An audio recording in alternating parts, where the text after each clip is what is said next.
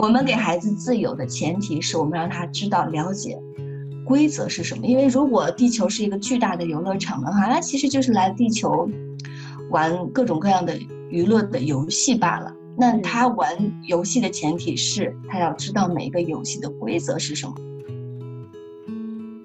两岁到到三岁的时间，其实是我们看见孩子不由我们控制。他独立体验自我，开始走，慢慢离开我们，一点点开始站起来，离开我们的这么一个过程，其实对于家长来说是最难受的。但是如果我们没有一个这样的允许孩子去站起来往前走的这样一种机会，精神上的这种机会的话，我觉得那就是对孩子人生的最大的剥夺，也是对自我的这种孕育这个生命，并且见证这个生命往前走的一种最大的不信任。你现在收听到的是《天使在我家》这个节目。如果你对家庭教育、亲子关系、亲密关系、女性成长的话题感兴趣的话，可以在每周一和周五定期收听我们的节目。我们的节目也会在公众账号“利普私塾”、喜马拉雅 FM、荔枝和小宇宙播客中同步更新。我们呢，保持一颗开放的心，期待听到不同的声音。我们了解并确认，养育是一场共创。我们希望可以和每一位精心养育的父母互动，请在我们的平台下方给我们留言吧，我们会认真聆听您的声音并给予答复哦。欢迎大家收听新的一期《天使在我家》，我是 DL。Hello，大家好，我是君远。呃，我们这一期呢，想跟知远老师一起去聊一下如何培养孩子的自立，呃，鼓励孩子自立吧。因为我在看这个如何说孩子才会听，怎么听孩子才肯说，在这一章节里面，我个人的感触是非常深的。因为我也给你说过，就是我在看的时候都有想有点想哭。对，我说我说你可能是真的是读到心里去了。对，嗯，因为我在读的过程当中，其实我会回忆很多我自己小的时候，还有包括我弟弟小的时候的一些事情。呃嗯，因为在我们家里面，就是我的父母是非常的呃关心我们两个的，然后但是呢，他们会不停，就是我我个人感觉，就现在是过度保护或者是过度关心，我就简单的说两个点吧，在我身上呢是这样子的，如果我要出出门。跟朋友见面完了以后回家，我妈妈就会问特别多的问题，呃，你们在哪里见面的？然后在什么餐厅？然后具体有谁？然后点了些什么饭？然后你们聊了些什么？就会不停的问。我当时我就会很懵，我就我心里面是抵抗的。有时候我就会跟他争吵起来，你怎么问这么多？然后他他就会特别委屈。对我当时。嗯，他特很，他很委屈的时候，我我感觉是不是我这个人是很不孝顺的？我怎么这样？因为我妈妈会告诉我，别人家的孩子会一五一十的，就是跟妈妈谈心说很多，但你都不愿意去说，啊，对，是我身上的一个点。然后对于我弟弟的话，嗯，上次我妈过来，我就跟他有聊过，包括到现在，我弟已经上班二十五岁了，然后每天早晨，我妈妈都要把他叫醒。而且要叫很多遍，就是我弟弟就基本上从来没有机会自己设定闹钟啊。我以前以为是我弟弟的问题，就是说是他自己比较懒，不愿意那样子按时起。但是我后来回忆了一下，我从初高中，我经常开玩笑似的跟我的朋友们说，我妈早晨就会不停的叫我。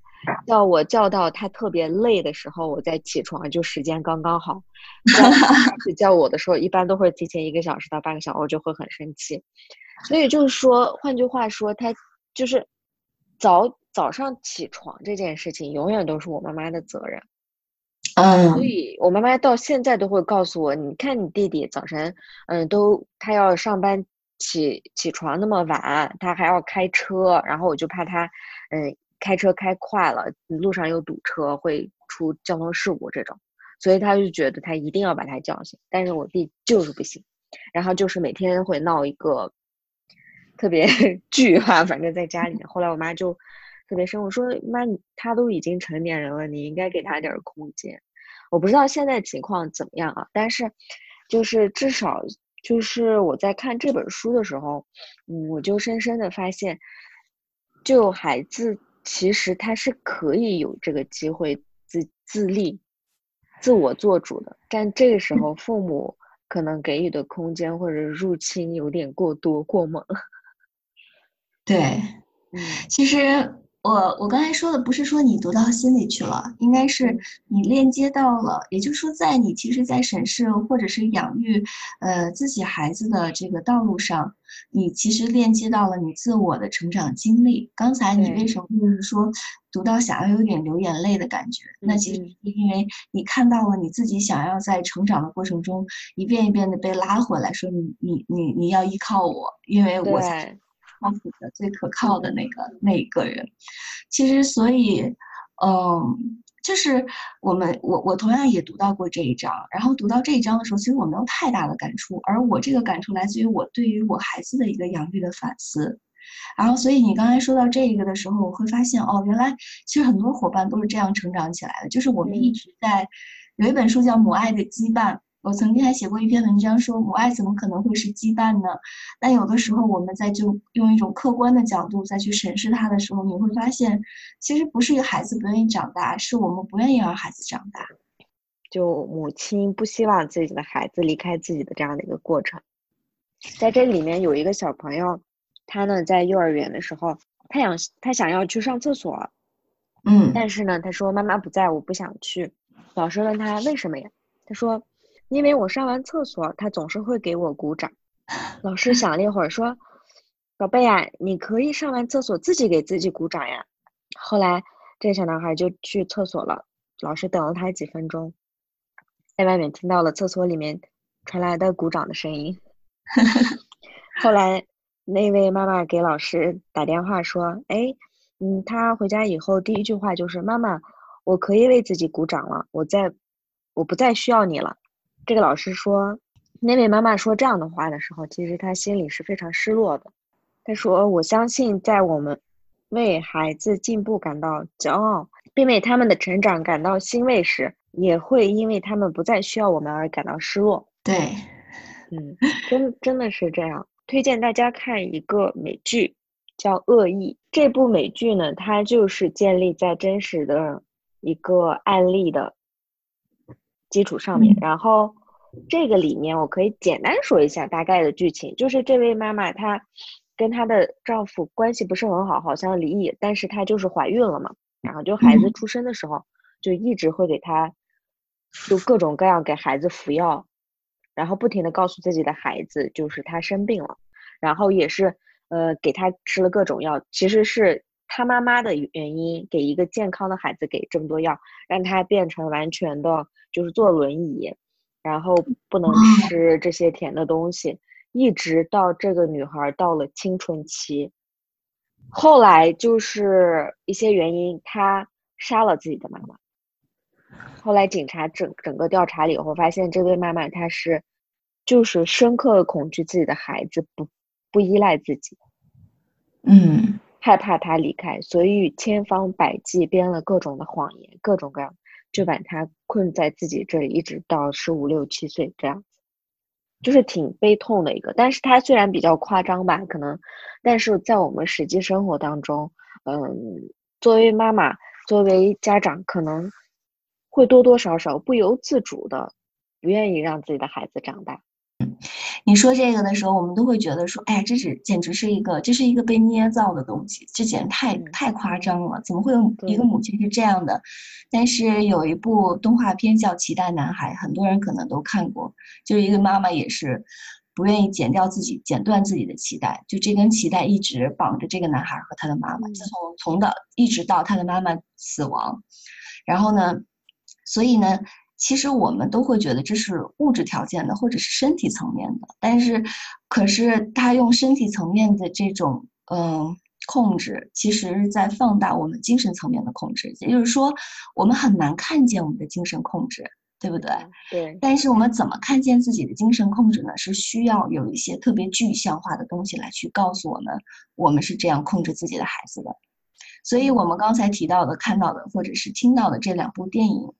我们都觉得他很夸张，但是其实，在我们精神层面的控制是更夸张的。我们只是感受不到它。然后有一次，我的妈妈提醒我说：“你在孩子养育中说太多了。”好，那一刻我突然间醒过来，说：“哦，我不是要闭嘴的吗？我 在养育中不是要闭嘴少说话吗？”我会发现，我真的我不不由自主的，就是在说话，就是在问我的孩子，在就像你刚才你的妈妈问你吃什么了，点什么了，呃，玩什么了，说什么了。哦，我我会觉得说，哎呀，这样的妈妈怎么？我会发现我 就是这个样子的。所以你会发现。呃，我们在如何说的这本书里给到我们的这些建议的时候，其实落地的是一面镜子，就是在自立这一章。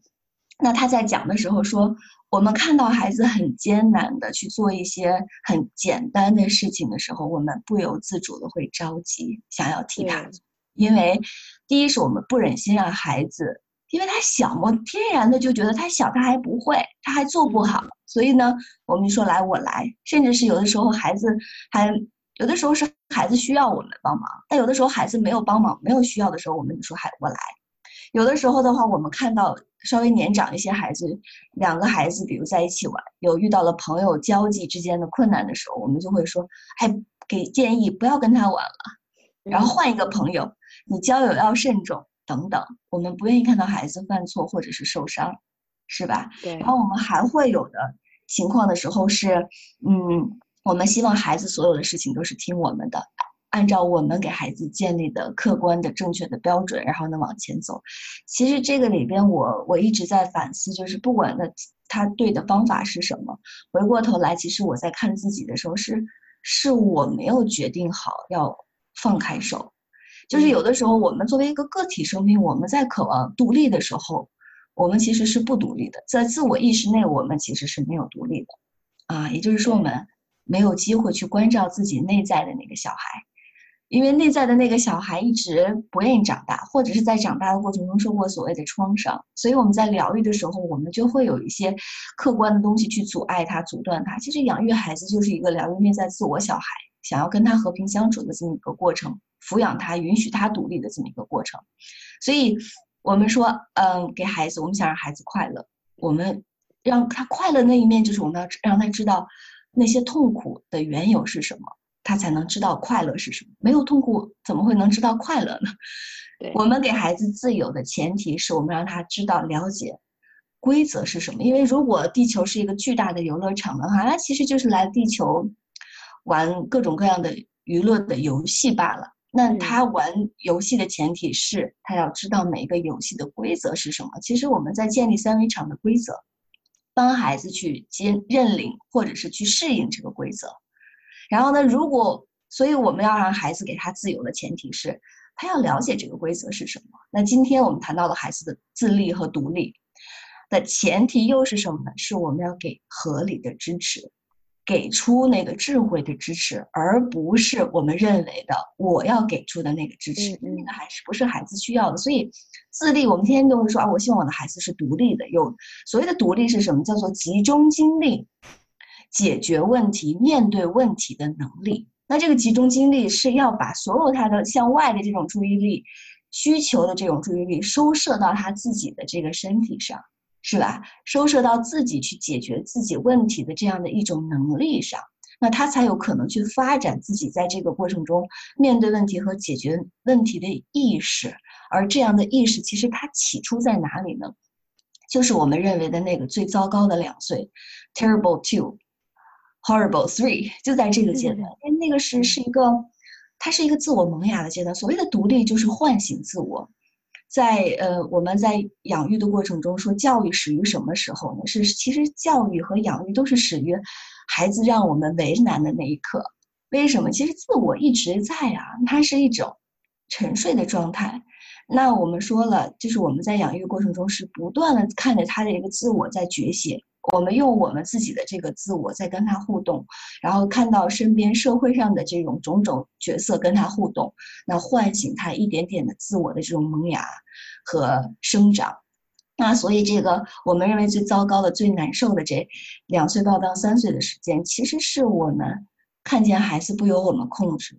他独立体验自我，开始走，慢慢离开我们，一点点开始站起来，离开我们的这么一个过程。这个过程对于谁来说是最难受的？其实对于家长来说是最难受的，但是如果我们没有一个这样的允许孩子去站起来往前走的这样的一种机会，精神上的这种机会的话，我觉得那就是对孩子人生的最大的剥夺，也是对自我的这种孕育这个生命，并且见证这个生命往前走的一种最大的不信任。嗯哼，对对，嗯，所以说我们如何就是一步一步可以就是运用一些方法，然后让我们的这种怎么说呢，就是既不忍心，但是又不得不该放手的这个过程，该如何让它落地？啊，我们这本书里面嗯有了一些几个方法，比如说可能是有一些场景。当孩子，嗯，第一个就是他这里面说的是让孩子自己做选择，嗯嗯，就是今天你是穿灰色的裤子呢，还是红色的裤子？你是想喝果汁呢，还是想喝半杯一杯呢，还是半杯？反正就是一些比较，嗯，其实就像你说的，也不要给太多的选择，但是就是可能比较简化，让他在一到两个这个选择里面，让他感觉到，哎，我自己是可以有选择的。嗯，你说到的这个其实是一些方法了，但是在方法之前呢，我还是想做一个铺垫的原因是什么？嗯，好，因为在孩子自我觉醒的那一个过程里的话，他有一个特别明显的表现就是说不。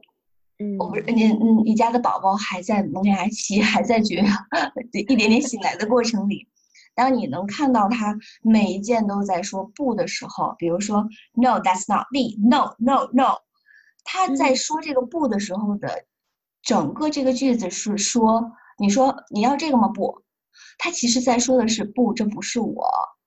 他在对任何一种行为，对你任何的一种给予的这种帮助的过程中，说到的不的过程中，每一个家长可能都会遇到说，他怎么不这么不听话？怎么这么叛逆？怎么这么？没有规矩，没有意识，没有边界等等，这些都不是。他其实是在说不的时候的完整句子，他说不完，但他说的完整句子是说不，这不是我。因为在孩子很小的时候，他是他是一个整体，他体验到是一，也就这个万物的这个一体的一，他能看到每一个东西似乎都是他的一部分，所以呢，才会有每一个东西都跟他在讲话的这样的一种体验。对，所以呢，他在说不的时候呢这个拒绝，他在寻找自己。他在想了解什么是他的真正的那个自己，他在自我认同的危机期，在从自我认同到自我认同的稍微的结束，又到自我建立，就是青春期的开始，这样的过程是很漫长的。所以，其实我们说了，给到大家的方法的前提是，我们有一个强大的心理状态。这个心理状态是什么？如不管是两到三岁的自我认同的危机期也好，还是青春期的各种各样的表现和症状也好，那是一个孩子成人的一个最重要、最重要的表现而已。嗯，它只是一个很真实的表达。如果我们认为它是问题，那我们就没有办法解决。但如果没不是问题，我们不把它当成问题，我们就在寻找答案。就是刚才迪奥说的，有一些场景。让我们去唤醒我们在养育过程中，我们在自我理解的这个过程中，透过孩子，经由孩子这样的一种看见自我的这样的一种可能性，嗯，这样的一种视角。所以他刚才提到的就是给孩子选择，因为孩子说不了，所以我们要给他选择，因为他总是想多一份体验，去链接到更多的与他有关的这样的一种经历或可能。所以我们说，为什么要给孩子提供选择？说。今天早上吃早饭，说吃吧，和你是喝牛奶还是喝豆浆，对于孩子来说是不一样。嗯，对，他会有一个叫做，哎，我我要去看一下哪个我今天是对我来说是更，我更想链接的，或者是我更想体验的。你今天是穿红色的裤子还是黑色的裤子，而不是准备好，那么你你穿吧，今天衣服就在这儿了。这个过程中是对于他那个在看见我。我那那个他的那个自己的我，理解他自己的一个过程中特别重要的一个通道和管道。也就是说，其实这件事儿你给他和直接要求他做和给他选择，其实对于有些孩子来说可能没有。但是你给他这个选择了以后，他就要去看，就要审问自己了，就要有一个跟自我的那个开始下意识的连接了。他要尊重那个自己要萌芽的这样的一种机会和可能。所以我最近的一个。体会是我很小的时候就在给孩子选择。刚才迪奥说不要给太不要太太早的给或者怎么样，其实就是在三岁以前的孩子，我们可以有限的给一些选择。嗯，就比如说给出两个大了一些的话是说，你今天穿呃黑色的裤子还是红色的裤子，或者你有自己更想穿的吗？也可以。嗯，你今天是想呃搭乘公交车还是坐呃或者是骑自行车？还是妈妈送你，或者是你想怎么样？就是大一点的孩子选择的权利可能更多，因为他们在理解自己之后，他建立自我意识之后，那他在做选择的时候，他有一个思考的可能，因为他有思考的能力了。但小朋友还他不能够理解那个选择带给他的影响和结果，所以呢会过早的引起他的思考，就会让他过早的去消耗他自我成长的这种 力量和能量。所以呢给。孩子提供选择是一个让孩子去为自己做决策、面对自己独立的要出做出决定的一个非常好的机会。但是我现在在第二条里依然做的是不好的。你看，这就是为什么这本书它是一本练习手册，它不是一本智慧的知识手册。如果你不进行练习，这些东西停留在你的脑子里是没有任何用的。它是需要落实到你的行动上。我不断的就是，你看我现在孩子三岁，在他没有出生的时候，这本工具书就一直在我的呃书柜上，我时不时的拿来看。今天我又开始进一步深入的去学习它，并去跟大家一起去练习这本工具书，它陪伴我三年半的时间了都要，但是我依然用不好。所以这就是说，为什么你在让自己面对更。更走上一条更有悟性的生活的同时，你需要依然需要一一本好的工具，因为这就是一本好的工具。所以我哪个做不好呢？就是尊重孩子的努力。嗯，比如说他在系鞋带，三岁系不好，对不对？他，手指的灵活性，那你是等他呢，还是不等他抢过来做呢？还是说你怎么这么慢？我们要出门了，还是说来吧，我帮你系？他说：“妈妈，你帮我这个，我是直接帮他打开一个盖子，还是说，哦，打开这个盖子的确会需要比较大的力气，因为它拧的比较紧，还是说他在系鞋带的时候，我可以善意的说出，我是说，系鞋带很考验手指的灵活性，的确，他需要花比较长的时间，需要耐心。”孩子会看到自己的努力，以及在这个努力过程中他所散发的品质，这是最重要的。对，所以你看，我这件事情还没有做好。还有就是问太多问题。其实，我我还平时还好，遇到他一些很重要的场合的时候，我就会不经意的下意识问很多的问题。比如说，他今天有新年活动，我们就在准备这个新年活动。老师说要穿的，要有像新年的那个活动的盛装一样出行。然后我就会很好奇的问：“你要表演节目吗？你们要表演什么节目吗？节目呢？你们有准备吗？”我妈说：“你已经问了很多遍，你自己没有意识到吗？” 然后那一刻我突然间醒了，所以这这个是我没有做好的。其实我觉得就是，嗯嗯，你说，啊，其实我觉得就是这上头就是你就就像你学的，你说的就是需要有不。不断的自我观察，因为很多东西可能就是自动化的，就下意识的，你自己都没有意识到。那所以要么就是旁边人告诉你，要么就是自己 有这种自我意识。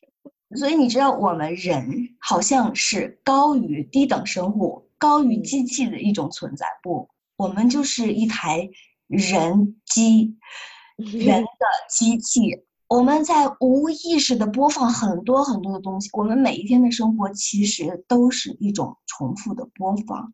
我们为什么每个人在生活的过程中，我们会觉得很机械？其实就是因为我们在机械的生活，我们没有去观察我们每一个的行动是如此根深蒂固的扎在我们的身体里和意识里，让我们觉得那就是我们。嗯，那其实不是我们，那也不是真实的我们，对吧？所以。不要看每一个选择有多么小，不要看你的每一句话的力量有多么小，不要去低估你说出来的每一个词、你的每一个眼神、你的每一个行动，因为从孩子跟我们在一起的时候，他就在用我们当为镜子，再去模仿我们成成为他们了。所以，你想让孩子成为的那个样子，正是其实你首先是什么？你首先是什么更重要？所以养育不是养育对方，是养育自己。对，一定是反观自己，因为你给孩子每一个小的选择的能力，就是他未来去面对自己人生大的选择的一个机会。你今天对孩子说的每一句话，都是未来孩子对自己说的每一句话。这个过程中，不是我们说的话对孩子多重要，是你首先你看见每个小的选择，这么不经意间在你生命里起到的重要的角色了吗？嗯，对对，所以我觉得其实。嗯，那么接下来其实还有一些其他的，嗯，一些点如何帮助孩子去建立自立。那么这一些呢，我们都会在群里面跟大家做探讨。对，我们去练习吧，因为我不想，我们不想讲太多。你讲的太多，大家都知道，道理都知道。可是我们轮到行为上的时候，我们还是沦为行为上的，对吧？矮子或者是的一种状态。对，dwarf。所以我觉得。大家最重要是获得这样的一种概念，知道哦，我的每一个小的行动对我的生命起到如此至关重要的作用。那我要珍视的是我每一个小小的行动的力量，能够如何的去影响到我的孩子独立的去面对他未来自己的生活。嗯，对。